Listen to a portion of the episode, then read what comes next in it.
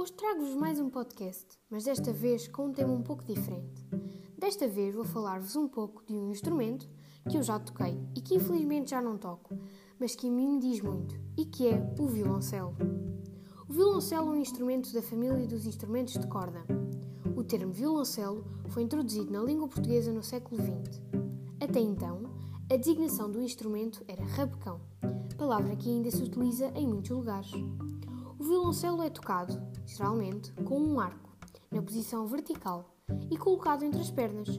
Possui quatro cordas afinadas em quintas e que são: a primeira corda é um Lá, a segunda corda é um Ré, a terceira corda é um Sol e a quarta corda é um Dó. O instrumento pertence à subfamília dos violinos, que engloba os instrumentos de orquestra de quatro cordas afinados em quintas. Tem quatro tamanhos designados por 1 quarto, 2 quartos, 3 quartos e 4 quartos. É um instrumento ainda um pouquinho grande e com algum peso. É preciso algum arcabouço para tocar violoncelo. Se não acreditem, imaginem o que é andar de transportes públicos com um às costas. Bem, é um instrumento fácil de aprender e tocar. Tem um belo som e uma boa melodia para os nossos ouvidos. Acreditem, violoncelo é uma boa opção. Espero que tenham ficado a conhecer melhor o violoncelo. Espero que tenham gostado. Até à próxima. Tchau!